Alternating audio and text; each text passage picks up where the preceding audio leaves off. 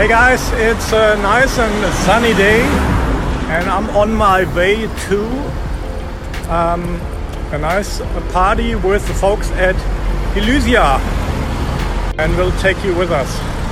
Yeah!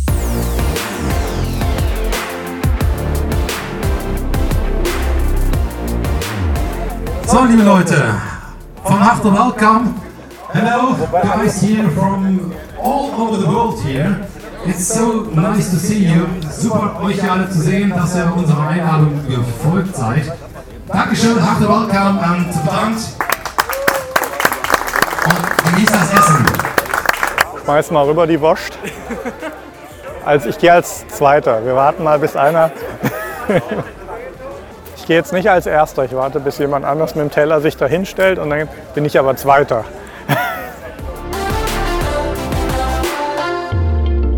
Oh, die spanische Community kennt mich. Mein Buch gibt es auch auf Spanisch. Ah, ja genau. genau. Die kaufen nur nichts, das ist das Problem. Aber die killen Weil nach, nach einem Tag äh, 40.000 Raub. So you do more mixing than. I, I, I was a music producer for a long time. What kind of music do you mostly work with? Pop, hip hop, mostly. Yeah. German? I also did a lot of international stuff, but every German would know some acts I worked for, like No Angels, uh, casting acts, Brosis. But then um, I had a big team with lots of songwriters, and we had in the house where I have my studio, we had writing rooms and had lots of guests, international guests. So we were sort of a songwriting factory for a long time. Um, but at one point that wasn't fun anymore because I was the facility manager. I felt like it. I would throw out the empty pizza boxes, and then I had a phase where I was just was just me and my SSL, and I was mixing for people. Because with the songwriter team, I was always the guy who would finish the productions and talk to the labels. So then I did a lot of mixing. Do you still mix on SSL? Yeah, yeah. I mean, it's a hybrid thing. Hybrid. Yeah.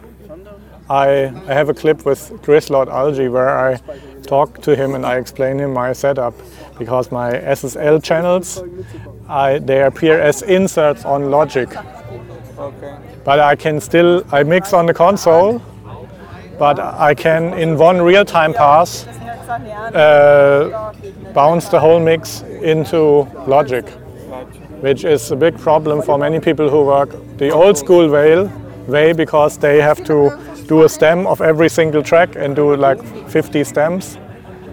And I found that if I bring the SSL in as a hardware, you know, that when you have an I/O plugin in the channel strip of a DAW, within the channel strip you send it to the analog and you bring it back into the box. So I can mix on 48 SSL channels. I even have modern fader automation and everything. And when I like the mix, I bring it into the box. And then uh, I can have it on my laptop, bring it home, watch Netflix, and fix the mix. What's Netflix? That's awesome. Yeah, which is the big problem, you know. I li- everybody likes SSLs and SSL mixes, but then you know the artist wants to think about it for seven weeks, hmm. and then they call you. Oh, there's the shaker. Can you bring it up? Where are you based? Houston. Houston. Houston, Texas.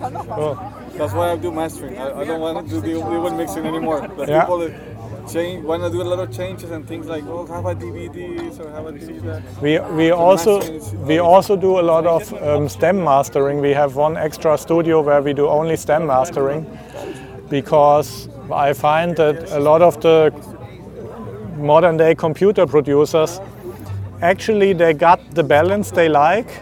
They don't really want to want you to change a lot. So I have people that come to me and say, "Hey, can you do a mix on the SSL and this or that?" And then I say, "Hey, but if I do a mix on SSL, it will not be your mix anymore." And I know because you listen to your song for 1500 times. I know that once I start changing stuff up, you, do, you won't like it. So give us play me your mix, I say. And then, okay, I see a bit of a problem in the, the bass and the kick around 40 hertz. You probably, you know, we'll, we'll sort it out somehow. And um, then vocals is a problem often that they know they, the vocals could be more upfront. So they send me stems, vocal dry maybe, and then we do a stem master and we only treat treat the lead vocal. We sort out the low end, kick, bass, and they're really happy because the the whole thing still The- sounds. The essence it's still essence, there, yeah. just better because Oh, it's just, it's the same thing, but we sorted some problems out.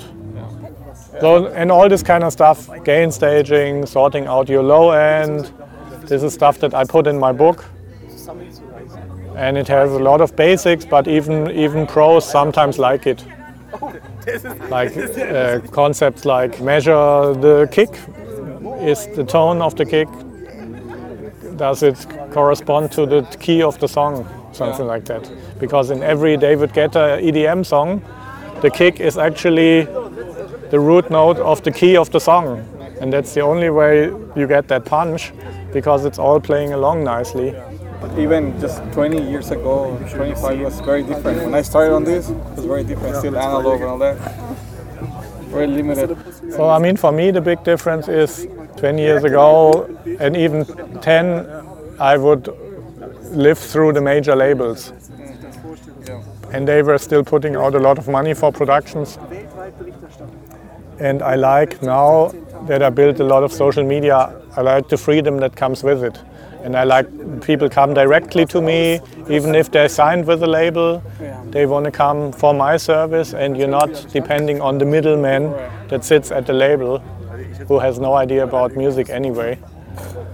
Exactly. So Yeah, now everybody is recording their own music at home, and Yeah. you're able to. yeah, and then they need somebody to get fix the last 20% or 10 or however. Labels will pick somebody who will look good or who they think they will sell, but now there's more access for people with real talent In- people and Yeah. make great music. Well, quality is subjective, sort of, but in Germany, Uh, German hip hop is pretty much ruling Spotify, and they, they invent themselves on Spotify. They they do videos from the car. It has to sound gangster, and I mean it has to has to touch the youth.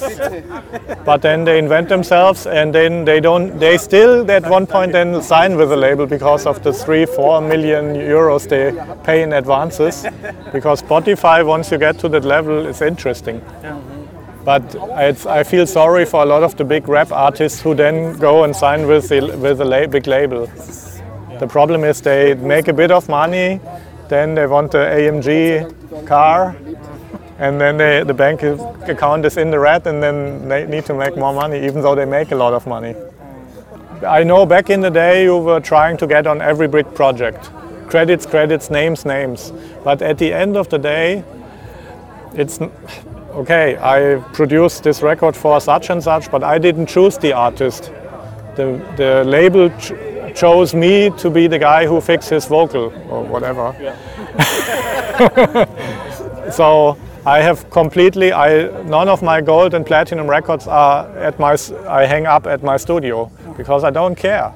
The labels, the labels somehow, they choose me to work with that artist. It wasn't Prince. I would hang up the Prince record maybe. Yeah, well, we would. It's a tough market though because most people want to work with already with the. I think it's a, I think I think it's a mistake to define yourself through your credits, because what does it say about the, the quality? I mean, uh, guys name big names, and what do I know? They they put up the mic stand, assistant engineer. So I think every engineer now has the chance to define their own brand on social media, and it's, it's not this time anymore. It, it used to be this way, you know, fake it till you make it. With the major labels, this is how you would get into the door of the majors. Oh, I worked with big name, big name, big name. Oh yeah, I talked to you. And you play them a record. Oh, I like the record, and you worked with such and such. Here's your deal. This is how it worked. When have you started? Uh, to three years ago now. Yeah. Almost exactly three years ago. And how many, how much content do you put out? Do you have, do you have a frequency Uh, or one, one or two videos a week. a week? Yeah. Yeah, yeah. Is it your full-time job No, now? no, it's a hobby. A hobby? Yeah, I run Yeah. my studio, my own studio mixing, Yeah. a bit of mastering. Uh, I'm uh, not good at YouTube. no? No. Why? For me, the whole thing started, social media for me started because I wrote the book yeah. And I already had a big cir- circle of friends in the music industry because I uh, I was a producer in Germany who worked, worked Yeah. with pretty big acts, lots of the casting show acts and stuff. Then I had a songwriter team where 15 songwriters were assigned to me and we had guests from all over the world. So I had maybe, I don't know, I had 40 friends, four- uh, 4,000 friends on Facebook from the music industry. Yeah. So, and then I was for many years I was mixing on my SSL for lots Yeah. of clients, and then I brought out the book, and um, and that it was started as just blog articles Yeah. the book Yeah. and later turned into the book.